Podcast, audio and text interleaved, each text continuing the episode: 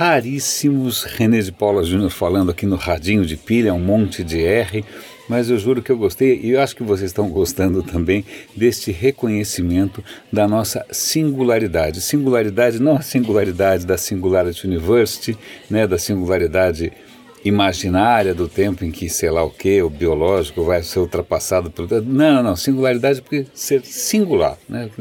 A nossa raridade, da nossa absoluta minoria numérica, é, que vamos tentar encarar isso como um privilégio, pelo menos convenhamos, a gente se encontrou. Então isso já é alguma coisa digna de celebração, portanto, raríssimos. Aliás, hoje eu recebi uma mensagem de um velho amigo absolutamente querida, inesperada mensagem, justamente apoiando, incentivando essa, esse nosso trabalho diário aqui. Fiquei super feliz. Né? É, gostei, de, de, um raríssimo, né? um raríssimo entrando em contato com a gente, querido Gus.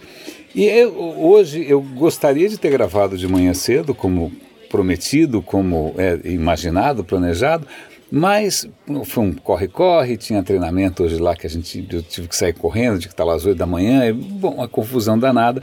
Só estou conseguindo gravar praticamente 12 horas depois do esperado. Eu não sei se isso vai prejudicar os nossos números ou se você vai ter menos tempo de consumir isso daqui, mas eu quero manter o compromisso, né? Vamos manter o compromisso, isso para mim, pelo menos para mim é importante. Eu tenho duas coisas que me chamaram a atenção aqui. Uma delas, é, é, é eu deixei passar, eu ia comentar, acabei esquecendo. É um cadê? Não são três, na verdade, três coisas interessantes. O título é um pouco chamativo, né? E não é, é numa fonte que a gente costuma citar por aqui. É no Washington Post, que é um jornal que inclusive eu pago assinatura tal em que ele diz o seguinte: nós temos uma ideia bastante razoável de quando que a humanidade vai ser extinta. Ele, o artigo começa, na verdade, voltando bastante no tempo, no tempo de Nicolau Copérnico. Copérnico, é, Copérnico, às vezes você talvez deve ouvir por aí quando você fala, não, isso é uma revolução copernicana. Qual foi a revolução copernicana? Por que, que Copérnico foi tão disruptivo, por assim dizer. Copérnico foi o primeiro a dizer, falou, olha, meus caros, é, lamento informar, mas a Terra não é o centro do universo. Na verdade, nós giramos em torno do Sol. Né? É, então, é aquela nossa, aquele nosso privilégio né, de sermos raríssimos, né, de sermos, termos algum ponto de, de, de vista ou um ponto de existência privilegiado, com Copérnico subiu no telhado. É lógico que a igreja né, esperneou, botou gente na fogueira, o Galileu quase dançou e tal, mas a ideia de que, ah, veja bem, a Terra não é necessariamente o centro do universo, pelo contrário, né, ela só foi ficando mais clara, porque na verdade a gente gira em torno do Sol, o Sol gira em torno de não sei do que lá, dentro da, da Via Láctea, dentro de uma galáxia, que é a Via Láctea, que é uma galáxia entre galáxias e é uma absoluta infinidade de galáxias. Então, do ponto de vista de importância do nosso, de onde nós estamos, é, digamos que é relativa. Na verdade, é, pelo menos até agora, as leis da física valem em qualquer lugar. Então, se a gente está aqui ou está em qualquer outro lugar, dane-se. Né? Então, não é o, o lugar o lugar em que nós, estamos não é privilegiado e nem o momento em que nós estamos, porque, em princípio, as leis da física val, valem desde sempre e vão continuar valendo. O que tem lá seus. Bom, é, é, volta e meia eu comento aqui no Radinho sobre essa questão das leis da física, mas quando a gente fala de revolução copernicana é isso. Não estamos mais num lugar privilegiado, esse é um lugar como qualquer outro. Né? E aí, em cima dessa, desse princípio, um, um cientista é chamado, como é que é o nome do cara? O nome do cara é muito curioso. É Richard Gott. Gott. Curiosamente, Gott em alemão, G-O-T-T, quer dizer Deus. Então, quando um cara como Richard Gott prevê o fim do mundo, é, tem um, né, um peso razoável, né, porque o cara chama Gott, né, uma coincidência meio nefasta. Mas a questão é a seguinte: esse cara é um astrofísico e ele estava em Berlim, na época que o muro de Berlim ainda estava lá. E alguém perguntou para o cara: quanto tempo você acha que esse muro vai durar? O que, que ele fez? Ele pensou do ponto de vista copernicano. Né? Vamos, bom, eu não sei quanto esse muro vai durar, mas vamos imaginar que eu esteja num ponto qualquer, em nenhum momento privilegiado da história do muro. Eu posso estar no começo, no meio, no fim e tal. Se a gente pensar probabilisticamente, então é 50% de. Eh, quer dizer, tem 90 e tantos por cento. Ele começou a pensar estatisticamente. Qual seria a porcentagem de ele estar no meio da vida do muro e não estar. Ele começou, fez um cálculo matemático simples, que para quem aqui é, é aficionado ou afeito a probabilidade estatística, ele fez, bom, se um, um, muro costuma durar quanto? Bom, se eu estou num ponto qualquer desse muro, qual é a probabilidade que... Ele faz algumas estimativas e fala, quer saber? Por uma questão probabilística, esse muro vai durar mais, vai, em 93 vai cair. Bom, no fim ele erra por muito pouco. E usando um raciocínio que é absolutamente genérico, ele simplesmente parte do princípio que ele está, pensando na, na, vida inteira do muro, ele está num ponto qualquer. Né? Aí o que acontece? Ele pega esse raciocínio probabilístico né, para tentar estimar a duração de outras coisas. Né? A duração de empresas, a duração do, lá, de, de, países, a duração. E aí ele começa a fazer, é, estender esse método, que, convenhamos, é baseado em matemática simples, matemática de colegial, para estimar quanto que vai durar a civilização. Né? É, aí é lógico, ele tem que partir de algumas hipóteses. Quanto tempo duraram os Neandertal? Quanto tempo durou o Homo erectus? Sei lá. Quanto tempo dura uma espécie? Né? Então, se a gente não está no ponto de vista privilegiado, a gente está está num ponto qualquer, então, bom, em suma, o cálculo dele não é dos mais otimistas do mundo. A gente tem mais algumas décadas. Ponto. Acabou, lá, lá, lá, lá, lá. Então, para vocês saberem com mais detalhe a previsão que ele faz, dá uma olhada, não só essa, como várias outras, dê uma olhada no artigo.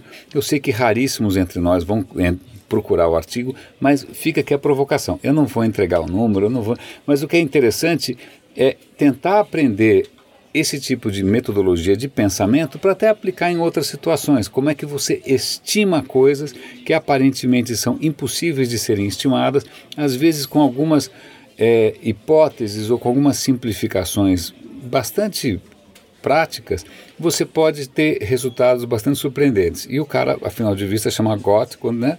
o cara tem propriedade.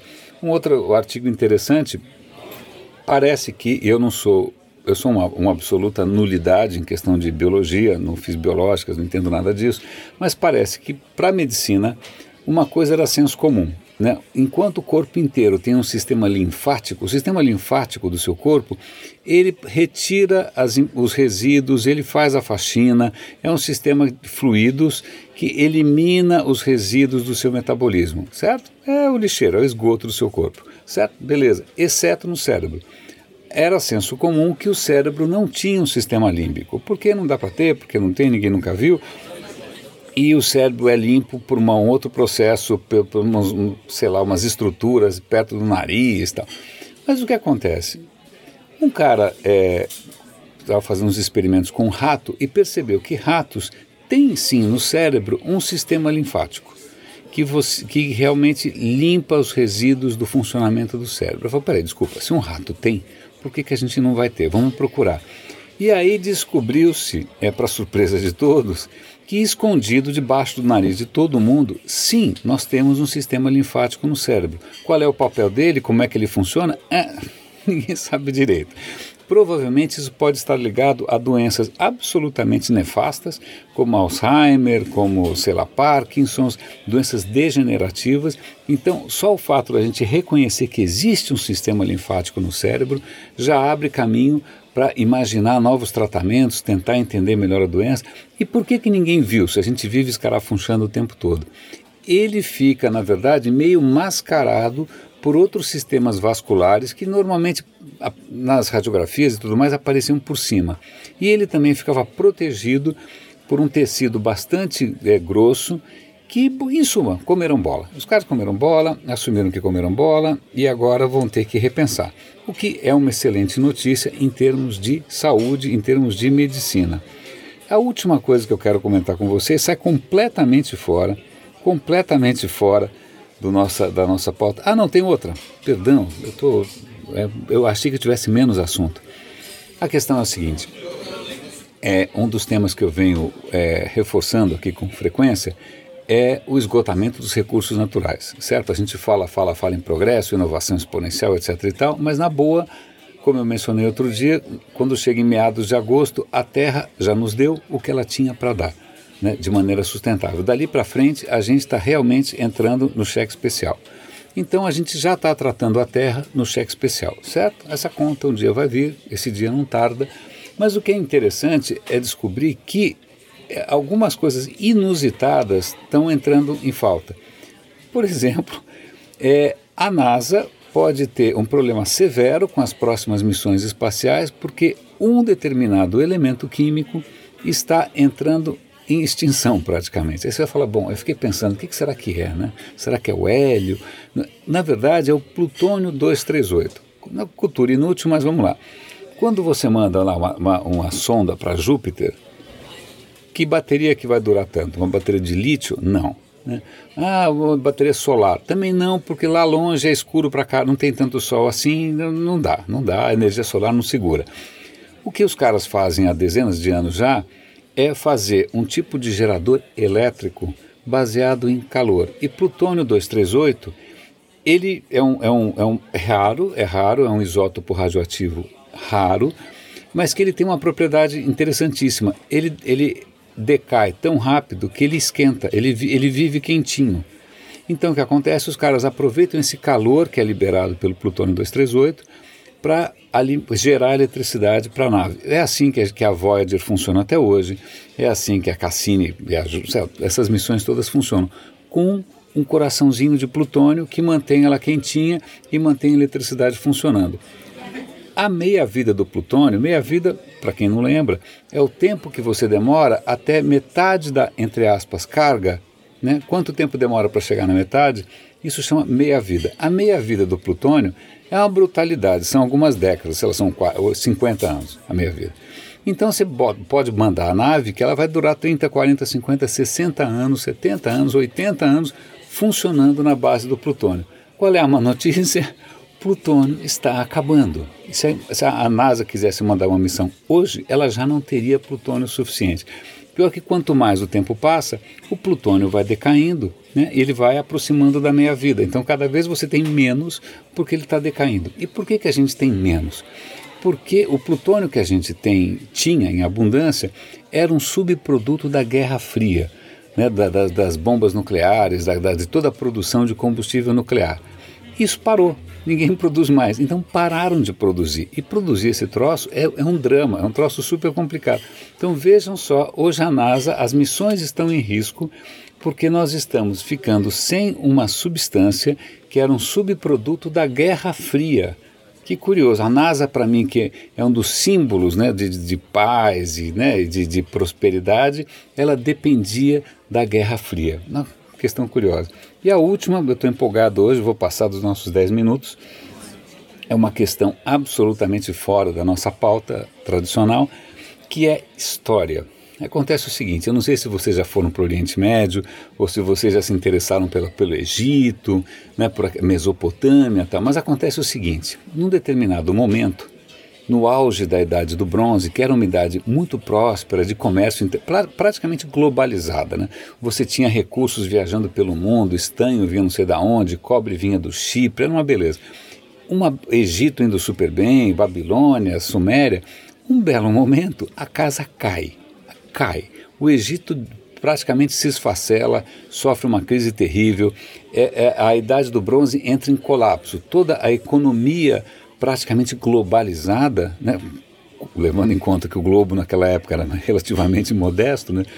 É, entra em colapso. O comércio internacional. Entra, mas por que, que isso aconteceu? E ninguém nunca soube. Uma das poucas pistas é que os egípcios mencionam os povos do mar. Eles teriam sofrido cada é, sucessivos ataques devastadores dos povos do mar. Mas quem são os povos do mar? E puta, N hipóteses. Eu já vi palestra de duas horas contando do, do fim da Era do Bronze, em suma, numa história que parece filme, que parece livro, sei lá, tipo não sei o que do Da Vinci e tal, acharam um, um manuscrito, um manuscrito não, um, uma peça lá em hieróglifos, né, antiquíssima, que passou de mão em mão, desapareceu, foi parecendo um colecionador, depois desapareceu de novo e reapareceu.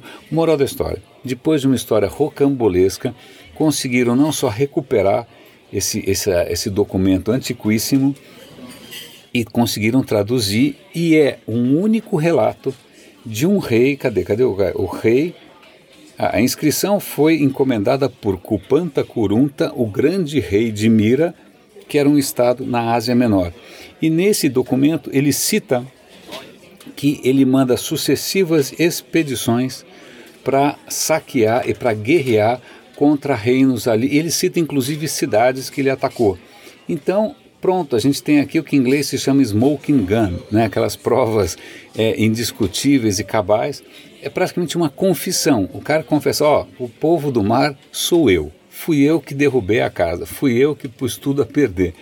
E é interessante para quem tem algum interesse por, por história e até por essa coisa um pouco novelesca, é, dá uma lida nesse artigo, eu vou dar o link também, porque, puxa, é um mistério que cai por terra, né? por um documento só que sobreviveu milagrosamente numa história realmente cinematográfica. Meus caros, esse eu me empolguei, é, já são 8 horas da noite, nem sei quanta gente vai conseguir ouvir esse episódio, mas espero que tenha valido a pena. Agradeço o carinho, agradeço a atenção, agradeço a companhia. Fiquem com um grande abraço, raríssimos, e até amanhã.